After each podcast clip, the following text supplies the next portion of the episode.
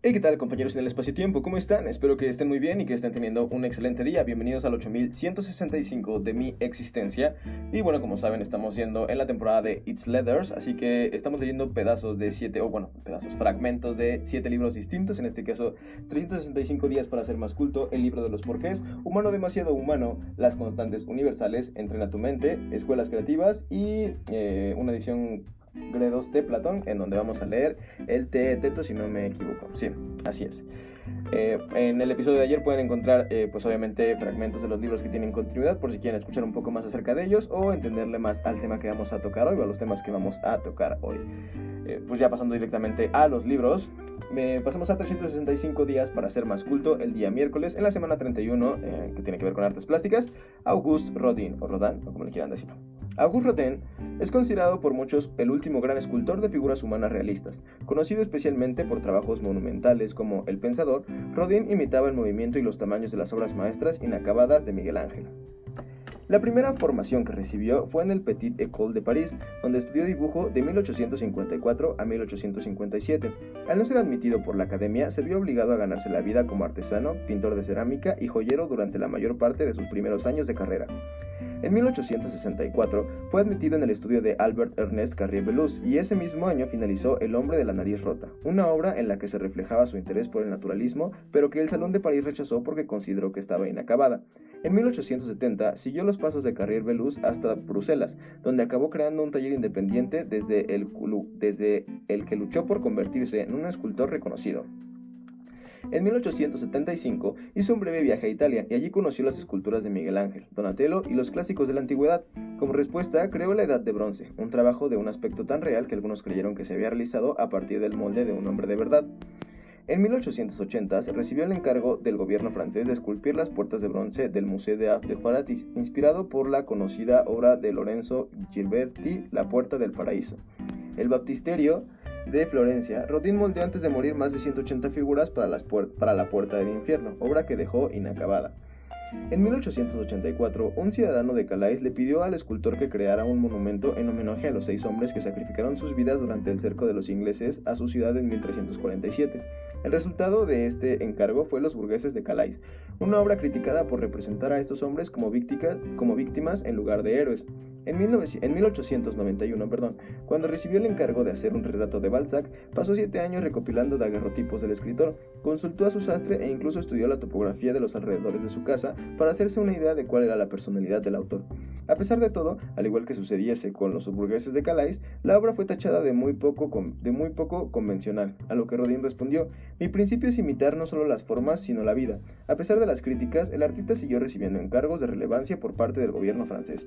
En torno a 1895, adquirió la villa de Brillants, donde vivió como una celebridad europea y recibió títulos honoríficos de diversas universidades extranjeras. En 1908 se trasladó a vivir en el Hotel Virón de París, un edificio que sería elegido como el futuro Museo Rodin en 1916, un año antes de la muerte del artista. Desde 1919, ya convertido, ya convertido en museo, el edificio alberga la mayor colección de obras de Rodin en el mundo. El poeta alemán, bueno, otros datos de interés, perdón. El poeta alemán Regnier Maria Rilke trabajó como secretario de Rodin de 1905 a 1906 y más adelante escribió un libro sobre el artista. Qué increíble. Rodin es un gran artista. Tengo unas fotos de él en mi Instagram por si quieren ir a verlas. Eh, porque está una exposición obviamente de él en el Sumaya, aquí en, en, Polanco, en México. Entonces si quieren ir también a ver sus obras, la verdad, bueno, no sé si sigan ahí. Creo que sí. Espero que sigan ahí porque es una exposición muy, muy buena, muy interesante. Las esculturas son muy grandiosas. Entonces pues nada, si quieren visitar ese museo y quieren conocer un poco más de la obra de Rodin, los invito a conocer precisamente esas obras, darse una vuelta por la exposición. Y qué más, la verdad sé muy poco de artes plásticas, no se me da, mis manos pues parece que eh, tienen una papa atada, entonces no dibujo ni muy bien ni esculpo, pero sí es algo que definitivamente me gustaría algún día ser capaz de hacer.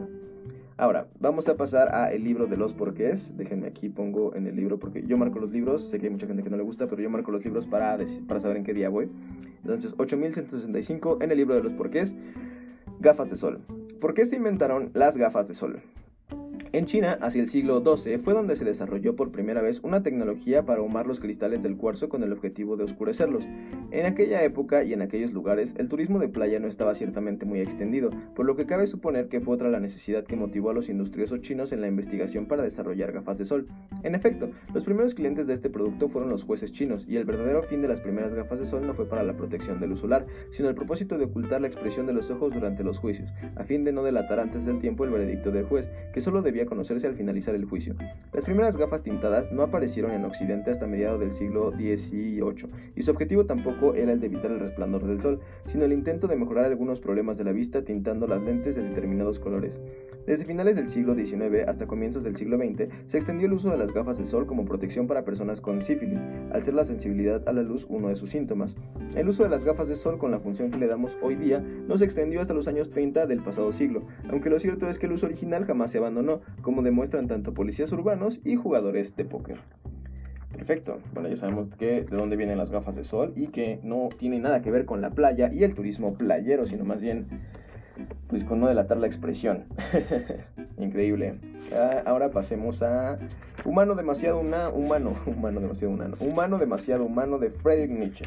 Hoy nos toca un pedazo un poquito más largo y voy a marcar, como les comento, el libro de nuevo. 8165 con Friedrich Nietzsche, Humano demasiado humano.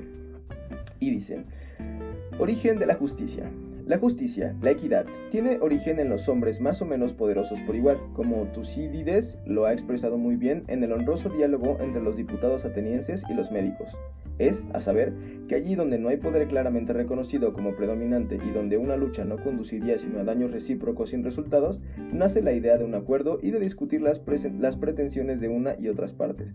El carácter del trueque es el carácter inicial de la justicia. Se da a cada cual lo que quiere tener, de modo que en adelante sea suyo y en cambio se recibe el objeto propio de deseo. La justicia es una compensación y un trueque en la hipótesis de una potencia aproximadamente igual, y así es también como originariamente la venganza pertenece al reinado de la justicia y es un cambio. Lo mismo sucede con el reconocimiento. La justicia se vuelve naturalmente al punto de vista de una observación juiciosa y por lo tanto al egoísmo, por medio de esta reflexión. ¿Con qué objeto causarme daño inútil sin realizar quizá mi propósito? He aquí el origen de la justicia, porque los hombres, siguiendo su costumbre intelectual, han olvidado el fin original de los actos justos, equitativos y sobre todo porque durante siglos los niños han sido educados para admirar e imitar tales actos. Poco a poco ha nacido la apariencia de que un acto justo sería un acto no egoísta. Es en esta apariencia donde no descansa la alta estimación que se tiene por aquella. Ah, es en esta apariencia, perdón, donde descansa la alta estimación que se tiene por ella, la cual, además de, em, además, como toda estimación, está empeñada en elevarse aún, pues una cosa altamente estimada trata de alcanzarse por medios de sacrificios imitada, multiplicada y engrandecida por el hecho de que el valor del trabajo y del celo que cada cual dedica a ella viene a añadirse al precio de la cosa misma. Qué poco moral sería el aspecto del mundo sin la facultad del olvido. Un poeta podría decir que Dios ha instalado el olvido como un ujier en el umbral del templo de la dignidad humana. Vaya, complicado texto. Eh, de nuevo invito a aquellos filósofos eh, que sepan un poco más, que me puedan, disculpa, ayudar y orientar. Pero bueno, el origen de la justicia, precisamente como, como cuando se reconoce que hay un sinsentido en la, en la batalla y que a cada uno debería de corresponderle cierta parte. Hasta ahí creo que lo entiendo bastante bien. Eh, conozco alguna, alguna chica por ahí que es inteligente, entonces, pues si puede ayudarme, por favor, este, mándame un DM para que pueda comprender un poco más de Nietzsche. Y bueno, continuando ahora sí con las constantes universales, magnitudes inamovibles en un universo cambiante de un paseo por el cosmos, eh, vamos a pasar al 8165, no, perdón, eh, la página, vamos a pasar a la página... Ah, ah, ah, 66. Ayer nos quedamos justamente a una tercera parte del capítulo, bueno, del subtítulo La increíble velocidad a la que se propaga la luz. Estábamos viendo justamente los diálogos sobre las dos nuevas ciencias de Galileo, donde Simplicio, Sagredo y Salvati explican un poquito de su eh, intento para entender la velocidad de la luz. Después, como Old Romer lo intenta, em, eh, midiendo la duración de los eclipses, perdón. Y ahora vamos a continuar con la lectura. El francés Hippolyte Fizeau realizó en 1849 un experimento basado en la misma idea que la de Galileo. Enviaba un rayo de luz hacia un espejo situado a más de 8 kilómetros de distancia, donde se reflejaba y volvía al punto de partida. En el camino había colocado una rueda dentada que giraba a una velocidad controlada. Si la rueda estaba parada o giraba a poca velocidad, el rayo podía pasar entre sus dientes y Fizeau veía el destello de vuelta, pero al aumentar la velocidad del giro, llegó un momento en que el rayo de vuelta se había bloqueado por uno de los dientes de la rueda. Fizeau determinó así que la velocidad de la luz es de 313 km por segundo. Ese método fue mejorado en 1862 por Léon Foucault y obtuvo una velocidad de 298 km por segundo. En último cuarto del siglo XIX se plantearon varias cuestiones en relación con la luz. Por un lado, se había demostrado que se trata de un fenómeno ondulatorio, algo que según las ideas de la época requiere de un medio de propagación. Se sugirió la existencia de una sustancia que debía ocupar todo el espacio, a la que se llamó, eh, se llamó éter luminífero. Una sustancia muy especial porque debe tener la rigidez del acero y al mismo tiempo ser muy sutil para no frenar el movimiento de planetas y astros. Según esto, se debería poder observar una velocidad distinta según la dirección del movimiento de la Tierra con respecto al éter. Los experimentos que se hicieron en ese sentido dieron resultados nulos. Por otro lado, en 1873, el británico James Clerk Maxwell dio una formulación matemática unificada de las leyes de la electrostática, la electrodinámica y la inducción magnética. Predijo la existencia de ondas electromagnéticas que se propagan por un medio adecuado, el éter electromagnético, a una velocidad cuyo valor viene dado por las propiedades eléctricas y magnéticas del medio. Cuando calculó esta velocidad, encontró que coincidía con la velocidad de la luz en dicho medio, por lo que tenemos poderosas razones para asegurar que la luz es una perturbación electromagnética. En 1888, el alemán Heinrich Hertz produjo ondas electromagnéticas y se confirmó que la luz visible cubre solo un estrecho intervalo de frecuencias del espectro de este tipo de ondas.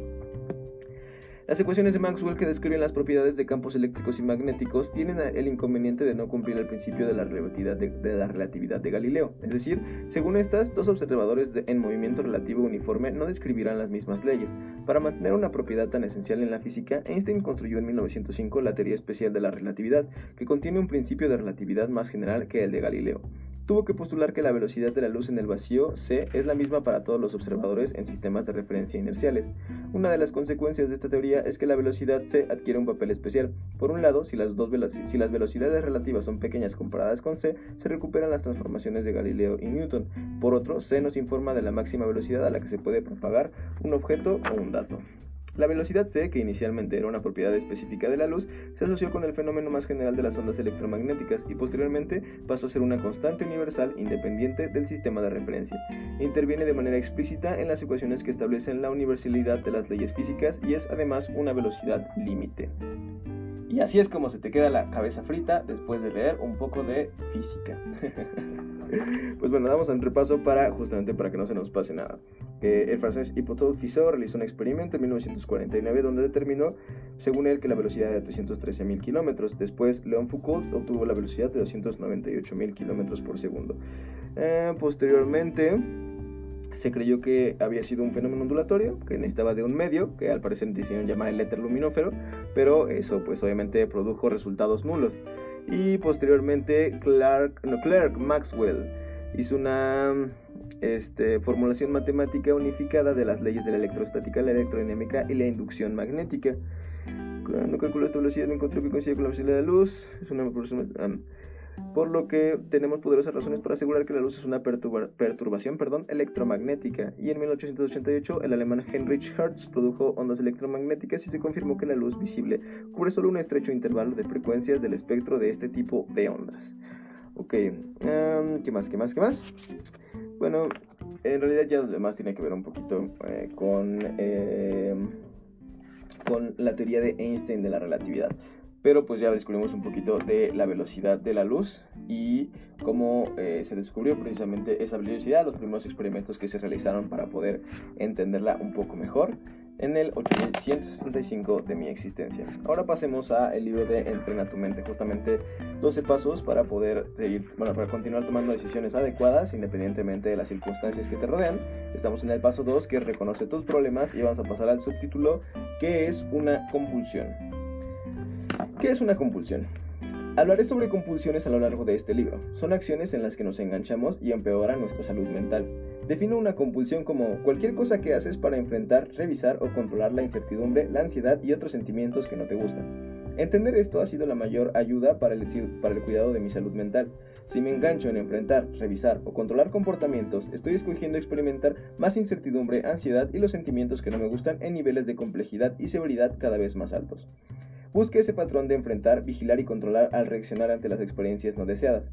Las compulsiones varían en sus características superficiales. Algunas son más típicas, comportamientos obvios que asociamos con problemas de salud mental, como regresar a casa para verificar que hayas desconectado todos los aparatos porque temes causar un incendio, drogarte todos los días para tratar de calmar los pensamientos en tu cabeza, gritarle a la gente de la calle porque crees que quiere robarte tus ideas, enviar a tu pareja un, un diluvio de mensajes de texto para asegurarte de su amor, arrancarte el cabello para enfrentar los sentimientos que no sabes cómo manejar o restringir lo que comes en un intento por controlar lo que piensas que los otros piensan de ti. Pero las compulsiones pueden estar presentes en cualquier actividad, como cuando revisamos nuestros teléfonos. En ese primer ejercicio que hicimos, donde practicaste no revisar el celular cuando sentías el deseo de hacerlo, aprendiste los fundamentos para eliminar una compulsión. Cuando experimentas incertidumbre sobre un mensaje y de inmediato revisas tu celular para hacer que la duda desaparezca, eso es una compulsión. Es una forma muy simple, normal y cotidiana. Alguien se engancha en compulsiones al siempre controlar las conversaciones y manipular la verdad como una forma de manejar sus miedos a ser desagradable o no valorado. Esto no es algo tan obvio como usar la violencia para dominar a los demás, pero la razón detrás es la misma, el pavor o algo que puede pasar y por eso hay un intento por controlar ese miedo. Muchas compulsiones trabajan bien de forma extraordinaria, aunque por periodos de tiempo cada vez más cortos hasta que dejan de funcionar. Se deshacen del dolor inmediato, pero siempre causan más pesar a largo plazo. No resuelves nada con las compulsiones, tus soluciones son parte del problema, te lleva a más sufrimiento. Observa el patrón en el trabajo cada vez que procrastinas. ¿Ok? ¿Qué es una compulsión? Increíble. Eh, son este tipo de cosas en las que caes cuando intentas eh, evitar cosas que no te gustan. Eh, ¿Qué les digo? yo creo que yo tengo algunas y seguramente ustedes tendrían las suyas. Pero sí, eh, justamente cuando no quieres sentir algo o buscas no pensar en ciertas cosas o desaparecer la incertidumbre que te rodea, definitivamente buscas, eh, pues no sé, evadirte con algo, ¿no? O, asegurarte de que, de que lo que estás pensando, diciendo no es real o es real si quieres que sea real, me refiero. ¿Qué eh, cosas? Pero pues por eso vamos a entrenar nuestra mente para continuar de forma adecuada. Ahora pasando a este, escuelas creativas de Ken Robinson. Estamos en efectos. Bueno, estamos en el capítulo de volver a lo básico y vamos a leer el subtítulo Efectos colaterales. El movimiento de normalización no está alcanzando los objetivos que se ha fijado. Por otra parte, está teniendo consecuencias devastadoras sobre la motivación de los alumnos y la moral de los profesores. En 1970, Estados Unidos tenía uno de los mayores porcentajes mundiales de alumnos que habían obtenido el bachillerato.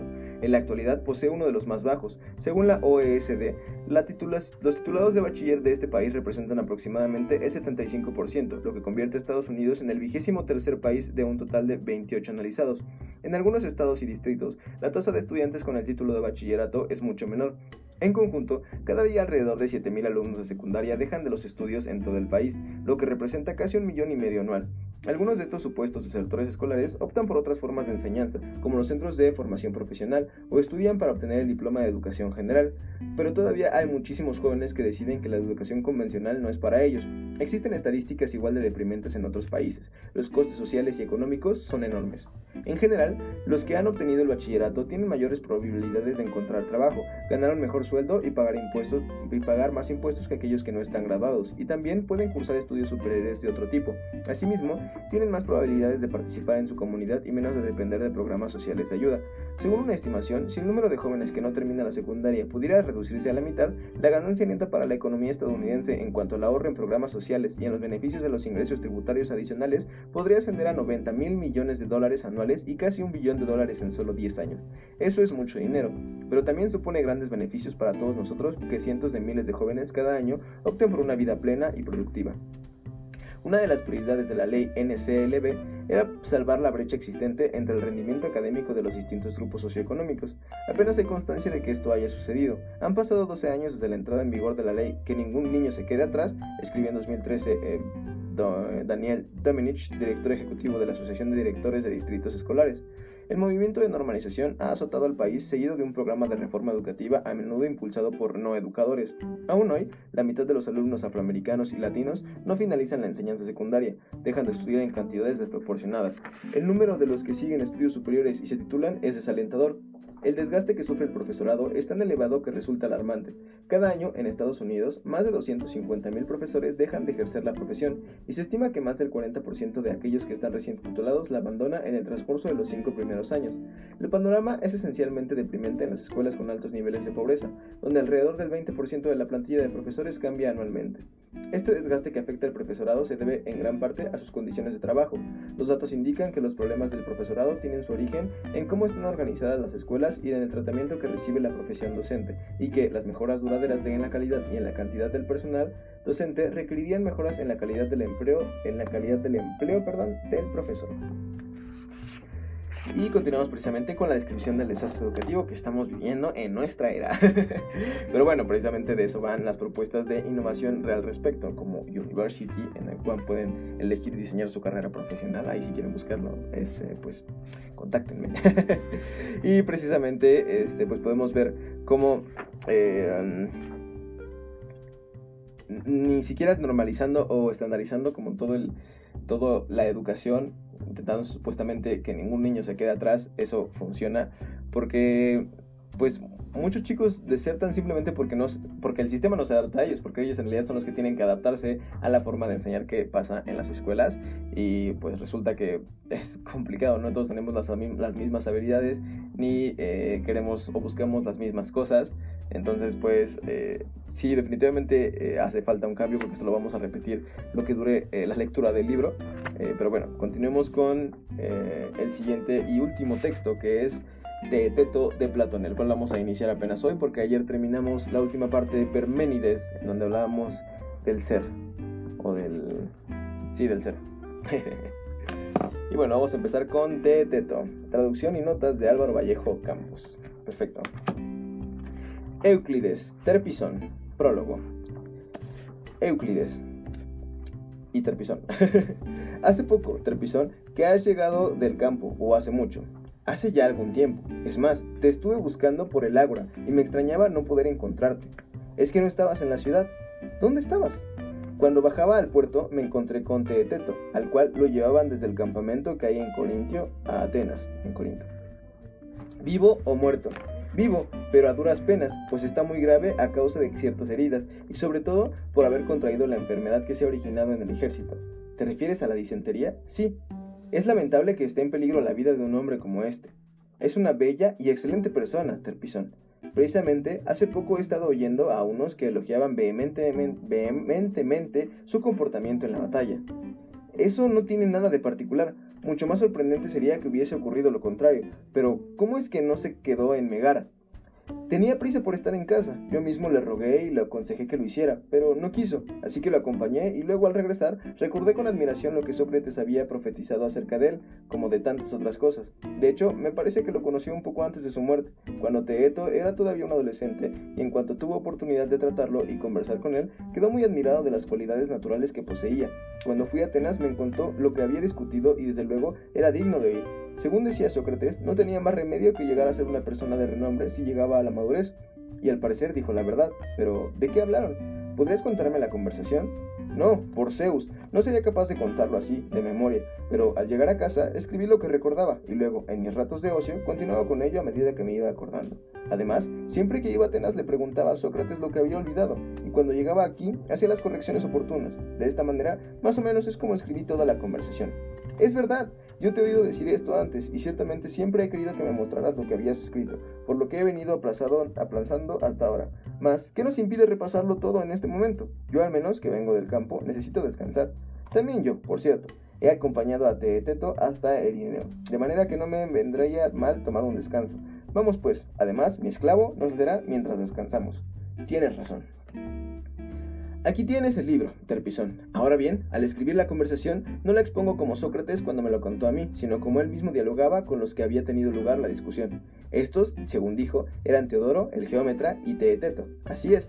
Así es que, para evitar que en la transcripción la molestia de ir intercalando las fórmulas que acompañan las afirmaciones de Sócrates, tales como yo decía y yo dije, o las, del, las las del que contestaba como asintió o no estuvo de acuerdo, escribí el relato tal y como Sócrates conversaba con ellos, suprimiendo esas expresiones. Nada tengo que objetar, Euclides. Pues bien, niño, coge el libro y lee. Y nos vamos a quedar aquí justamente antes de empezar el teteto. Es la introducción precisamente a el mismo. según esto es el prólogo, pues. Cómo se encuentran Euclides y Terpisón y hablan acerca de Teteto y las conversaciones que tenía con Sócrates. Ya el día de mañana podremos conocer un poco más acerca de esto, que se ve que está más interesante que decir si el ser es o no es. no me maten, filósofos. En fin, este, pues nada, increíbles lecturas en 300 vamos a hacer el resumen como ya les decía en 365 días en la semana 31 en el día miércoles vimos acerca de Auguste Rodin. En un segundo que no lo encuentro. Auguste Rodin 8135 8100 fue el 35 8165 Auguste Rodin precisamente eh, vimos un poquito de sus obras de donde de, de donde estudió de donde lo rechazaron y también eh, cómo pues hay una, de, hay una colección bastante buena en el museo, en el Sumaya, en Polanco, para que vayan y la visiten. En el libro de los porqués, si no me equivoco, denme un segundo que estoy buscando justamente, vimos las gafas de sol, cómo es que se inventaron y cómo el en un principio su intención no era taparse o cubrirse del sol, sino ocultar las expresiones de los jueces al momento de los juicios, al parecer en Oriente, que fue ahí donde surgió y después se trajo a Occidente. 8165 del origen de la justicia, según Nietzsche, y precisamente como debe de... Eh, tiene origen en los hombres más o menos poderosos por igual, porque pues obviamente se tiene que reconocer un poder contra el cual no vale la pena batallar para definir que sí, ambos deben de tener equidad y justicia. Eso fue lo que entendí y como comenté, cualquier filósofo, cualquier persona que haya entendido un poco mejor la lectura y me quiera eh, mandar su, su, ¿cómo se llama? Su retroalimentación eh, por redes sociales, en Instagram, en Twitter, en cualquier lado estoy como Rich, búsquenme y comenten. Si quieren hacer un podcast, pues también, ¿no? 8165. Continuamos con la segunda parte de la increíble velocidad a la que se propaga la luz en el libro de las constantes universales. Pudimos ver cómo Hiplot Fizeau realizó en 1849 un experimento para determinar cuál era la velocidad de la luz con dos espejos a 8 kilómetros de distancia y pudo obtener el dato de 313.000 kilómetros por segundo. Después León Foucault obtuvo los 298.000 kilómetros por segundo. Hablaban del éter luminoso, que pues no, no, no existe, o pensamos por lo menos que no existe, y de cómo se descubrió precisamente que, bueno, cómo Heinrich Hertz produjo ondas electromagnéticas y confirmó que la luz visible cubre un estrecho intervalo de frecuencias del espectro de este tipo de ondas. Mañana vamos a ver un poco de la constante G voy a investigar para no, no dejarlos como con la duda de qué es esa cosa de la constante bueno pero pues en realidad vamos a leerlo aquí en el libro entonces no creo que haya tanto tanto tema. En el libro de Entrena tu mente con Mark Freeman eh, vimos que es una convulsión precisamente y cómo son acciones a las que nos enganchamos y empeoran nuestra salud mental y se vuelven soluciones que son parte precisamente de nuestro problema. Entonces para poder ayudarnos a resolverlos hay que entender este, cuál es el problema, como ya decimos, reconocer cuál es el problema, reconocer que hay soluciones que no son soluciones, que en realidad nada más son cosas temporales que nos están quitando de encima el dolor, pero que al final causan más daño. Después vimos el subtítulo Efectos colaterales en escuelas creativas y obviamente pues pudimos notar como los efectos colaterales de que el sistema educativo esté obsoleto a estas alturas, pues muchísimos niños se salen de la escuela, no, llegan ni a la educación secundaria y obviamente pues no logran estudiar estudios superiores y eso también determina que tengan un sueldo menor, un estilo de vida y de calidad de vida mucho menor.